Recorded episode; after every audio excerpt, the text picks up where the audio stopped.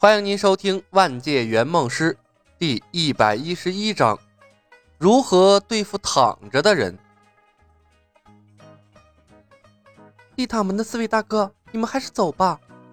夷林心生不忍，高声劝道：“你们不是师叔组的对手，不要再逼他出手了。”地躺门四旗没有理会夷林，异口同声的道：“请先使赐教。”说完，几人亮兵器，或蹲或坐或躺，摆出了进攻的造型。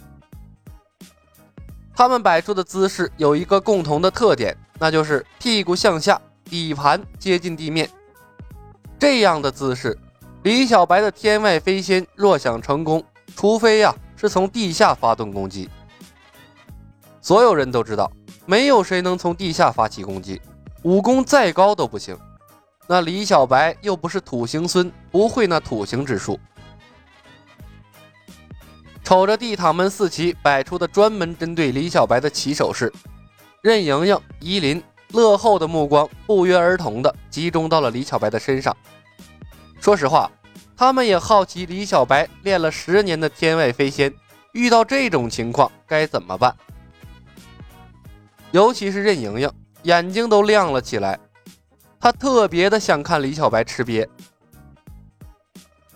看着紧贴着地皮的四人，李牧沉默了片刻。依林，上天有好生之德，对不对？依林不明所以的点了点头。李牧又问道：“乐浩，我在五岳剑派的辈分很高，对不对？”乐浩恭敬的道：“回师叔，您在五岳剑派的辈分很高，和华山派的风清扬师叔。”泰山派的玉姬子师叔同一辈分。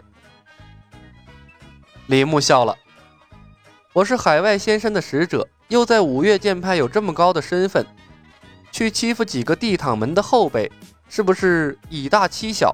传出去名声不太好听啊。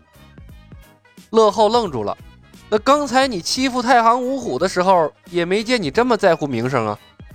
你这该不会天外飞仙？真的对付不了坐在地上的人吧？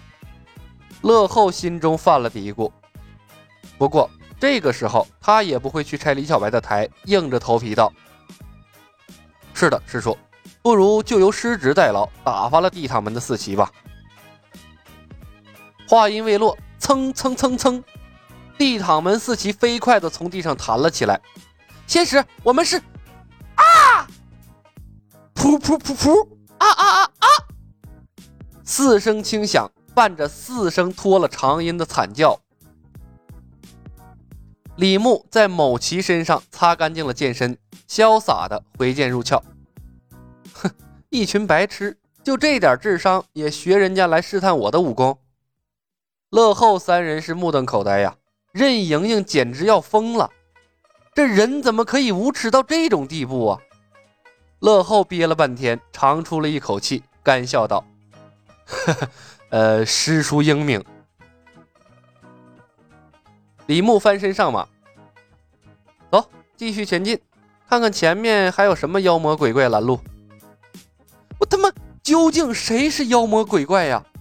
这任盈盈也是无语了，她算是真正认清李小白了。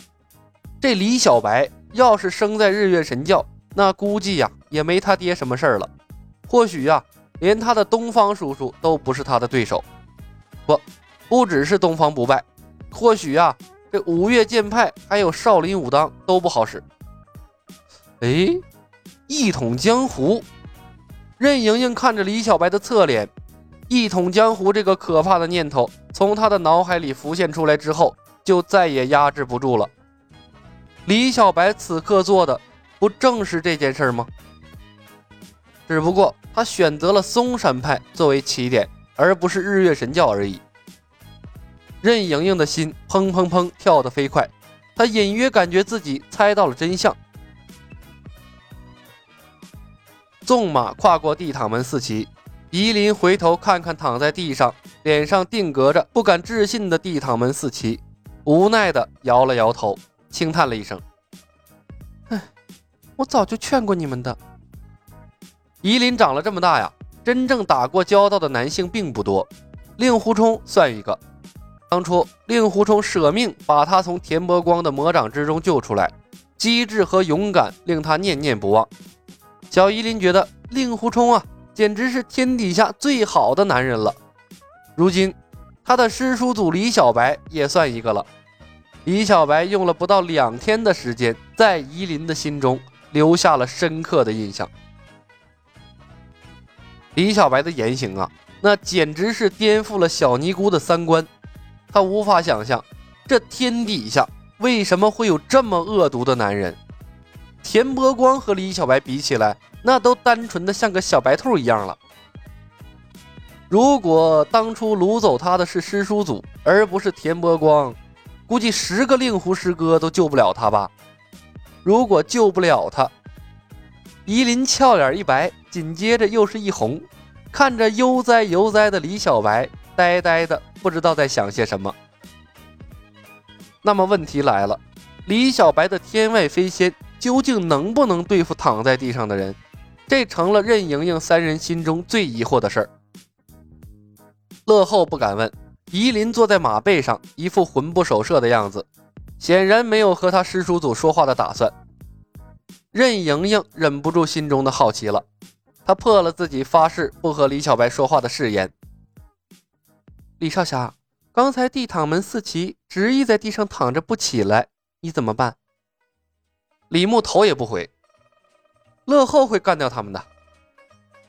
乐后一滞，忽然想扇自己一个嘴巴，他有些后悔，方才不该那么凌厉，该装傻的呀。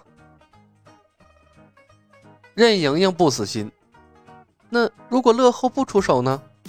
李牧笑道：“那简单了。”骑马绕过他们，那在地上躺着的人能跑过四条腿的马吗？好无耻的答案呐！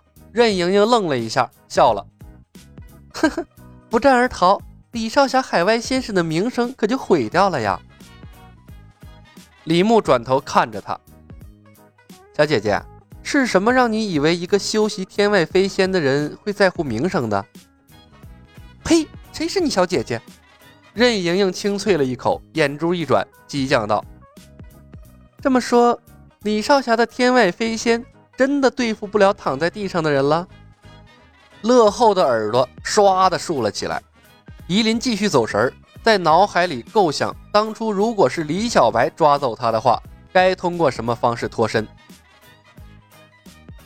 李牧冲着任盈盈笑道：“任姐姐，既然你这么好奇，不如咱俩比比吧。”你想躺想坐都可以，我保证不把你骗起来。任盈盈脸色一白，紧接着一红，别过了头，吭哧几声：“哼，李少侠欺负一个女流之辈不算本事。”李牧笑笑，先是太行五虎，又是地躺门四奇，这一波接着一波，真当我是傻子呢？我凭什么如了他们的意呀？任盈盈彻底无语了。而这个时候，夷林的脑补也结束了。他每一次的结果都是以令狐冲营救他失败告终。他的小脸啊，红扑扑的，有些不太敢看李牧了。毕竟啊，在他脑补的东西中，是把李小白带入了田伯光的角色呀。所以，那天外飞仙到底能不能对付躺在地上的人呢？乐后紧紧抓着缰绳，百爪挠心一般的难受。